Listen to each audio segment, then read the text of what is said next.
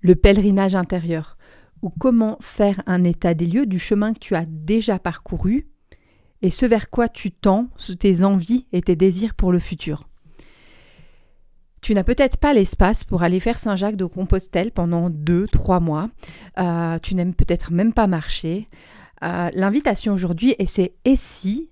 On commençait à faire un pèlerinage intérieur depuis chez soi, en soi. Je suis Virginie Lamien, si tu ne me connais pas. Je suis Yalolisha Virginie, ce qui signifie que je suis prêtre dans la religion afro-brésilienne du Connemblé, ce qui fait que j'ai tout un parcours et tout un chemin dans les rites initiatiques et les aspects euh, des religions primaires animistes. Voilà un espace assez long entre mon premier podcast, euh, mon dernier podcast. Euh, il y a eu un moment vraiment de, je pense, ça fait deux mois que j'ai pas fait de podcast. Alors, quel que soit le moment où tu écoutes ce podcast, pour moi, c'est important que euh, on prenne la mesure de pourquoi il y a des espaces de silence. Euh, qu'est-ce que j'ai traversé? Quel a été mon propre pèlerinage pour arriver tout de suite et maintenant, tenant à poser ce mot, le pèlerinage intérieur? Et en fait, je, me suis dit que de te partager ce que j'ai vécu sur ces derniers mois me permettra d'illustrer ce chemin que tu peux faire depuis chez toi. Vous pensez bien que si j'ai 38 ans, que je suis d'origine française, que j'habite dans les montagnes suisses, quand on devient prêtre du Côte d'Emblée, c'est qu'il y a derrière tout un chemin de vie, des étapes. Et dans ces étapes, il y a beaucoup d'erreurs, beaucoup de chutes, mais de, de ce qu'il y a de plus qui permet de dépasser tout ça, c'est beaucoup de résilience dans mon histoire. Alors ces derniers mois, j'ai hum, j'ai pris le temps d'écrire sur papier mon histoire pour arriver à la faire, à comprendre un petit peu, voilà, le parcours qui est le mien. Il est peut-être pas plus extraordinaire qu'un autre, euh, en tout cas peut-être un petit peu plus hors norme que le, commun.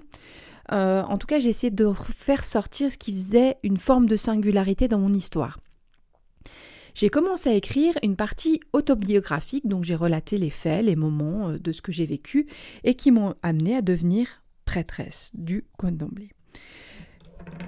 Évidemment, en fait, dans mon initiation, euh, le but de cette initiation aussi, c'est de développer les potentiels et les dons à l'intérieur de la personne. Ce qui font que chez moi, mes initiations ont développé une capacité, mais ont développé ma capacité médiumnique. C'est d'ailleurs pour ça que je me suis initiée, c'est que euh, j'avais des dons que je ne savais pas canaliser et le chemin initiatique m'a permis d'arriver à comprendre, à les gérer.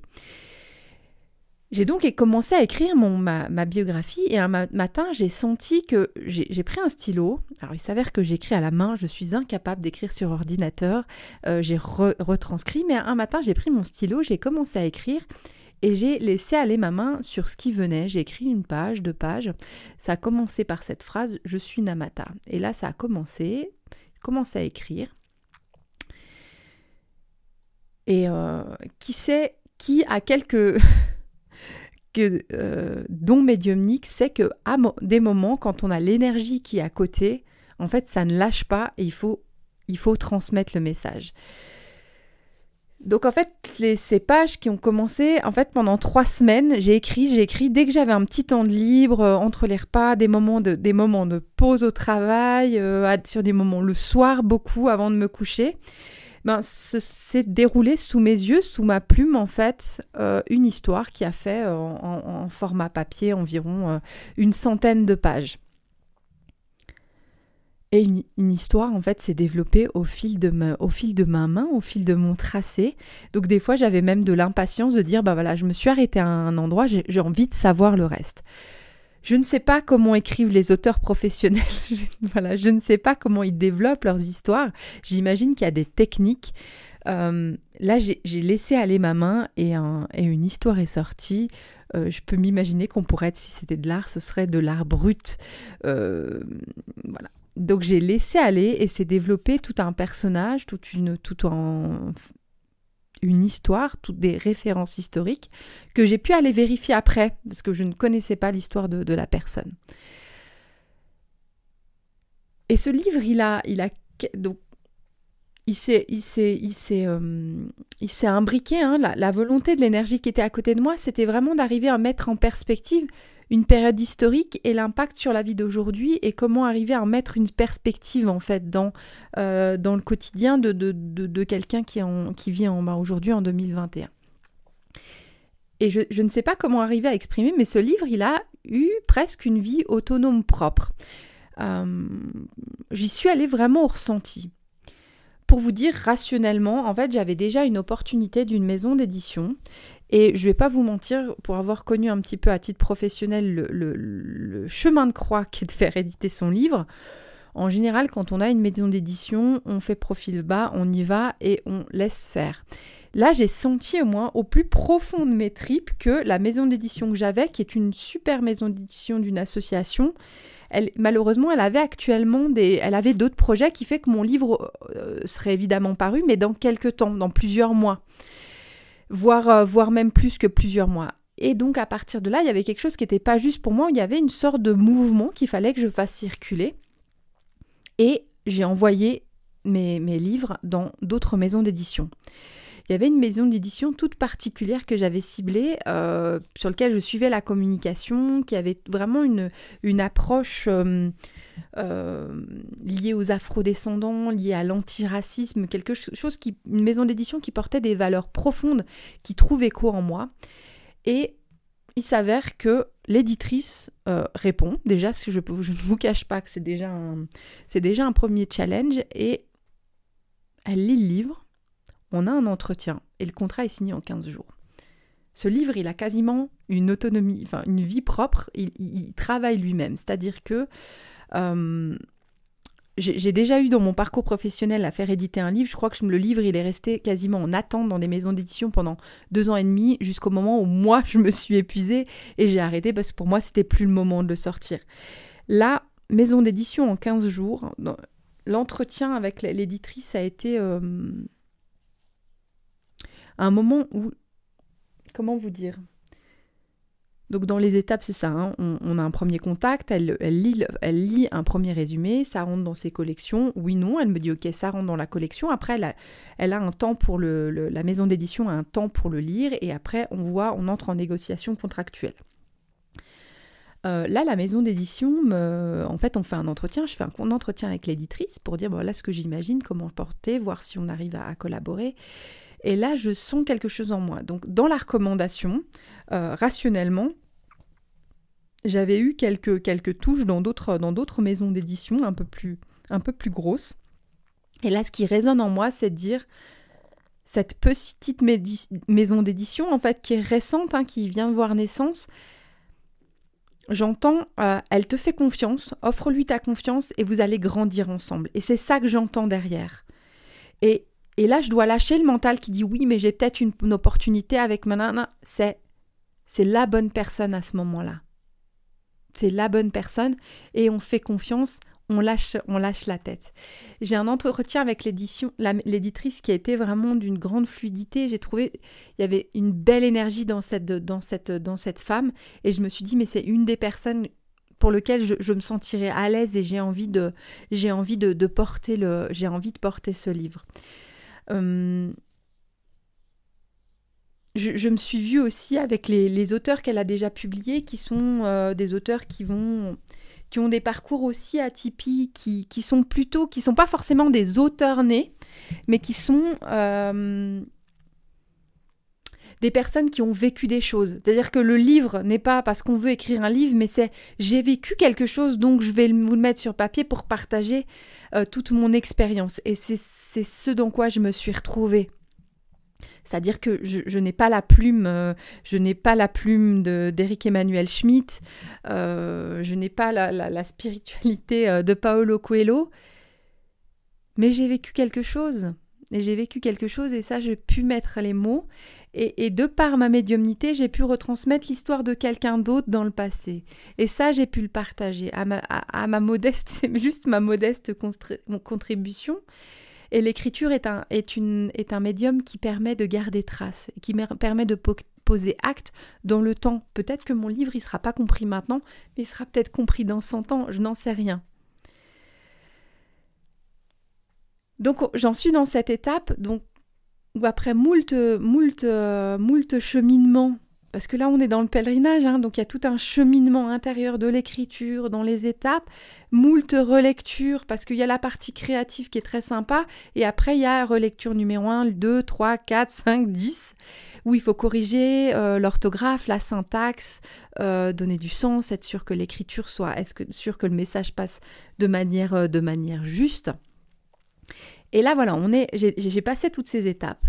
Et en une quinzaine de jours, le contrat avec la maison d'édition a été signé. Ce qui était complètement euh, fou, c'est-à-dire que j'ai fait confiance à cette intuition-là, j'ai cheminé avec mon intérieur et en fait ça s'est ouvert avec la, la, personne qui était le plus juste pour pouvoir, qui, qui, sera la plus juste pour pouvoir soutenir mon chemin et qui a le courage aussi.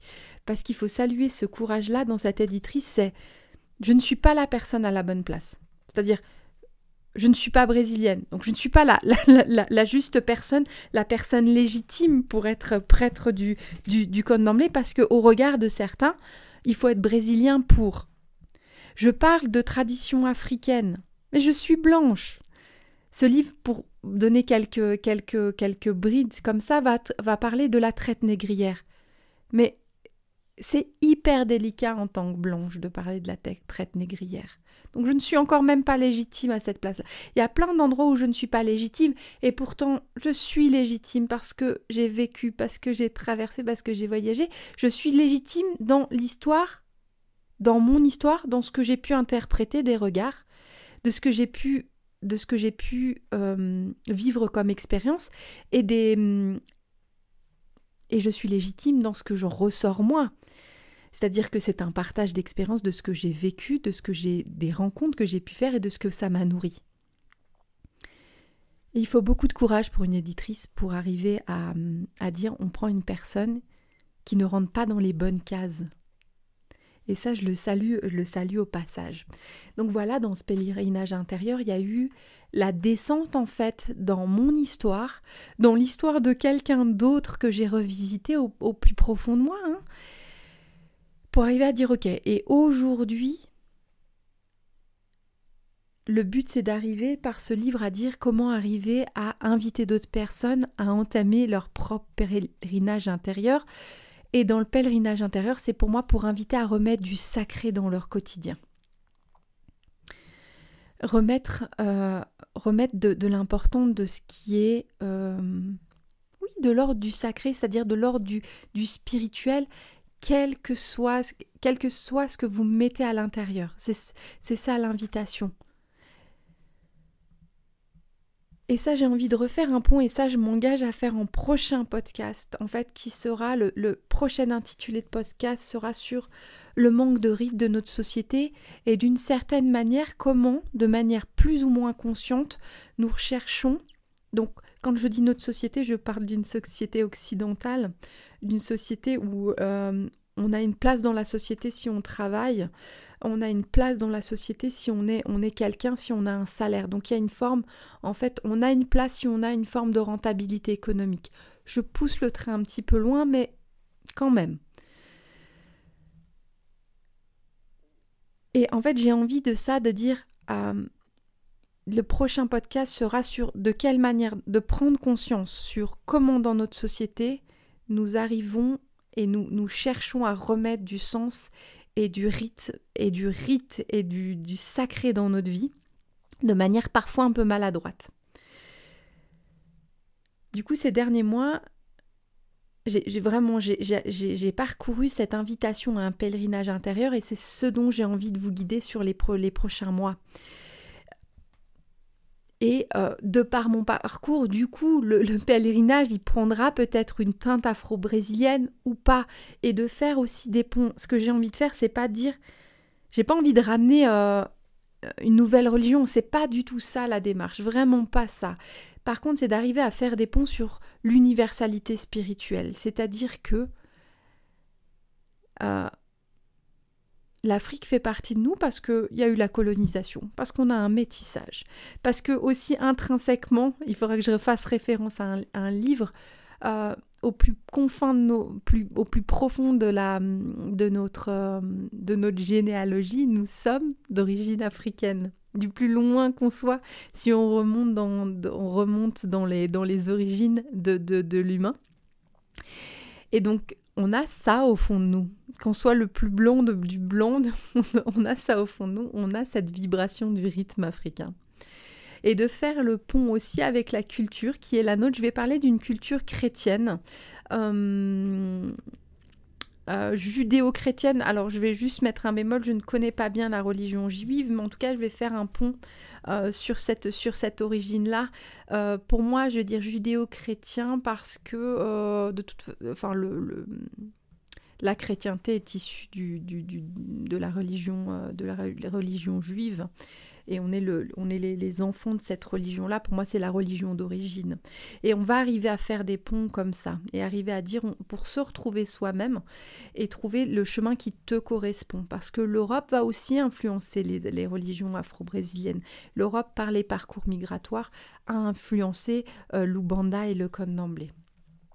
De par le syncrétisme, mais aussi par d'autres étapes. Pour préparer en fait ce chemin et en, toute première étape, en fait ces derniers mois, j'ai aussi cheminé sur comment on part. Et là, je vais faire une caricature encore.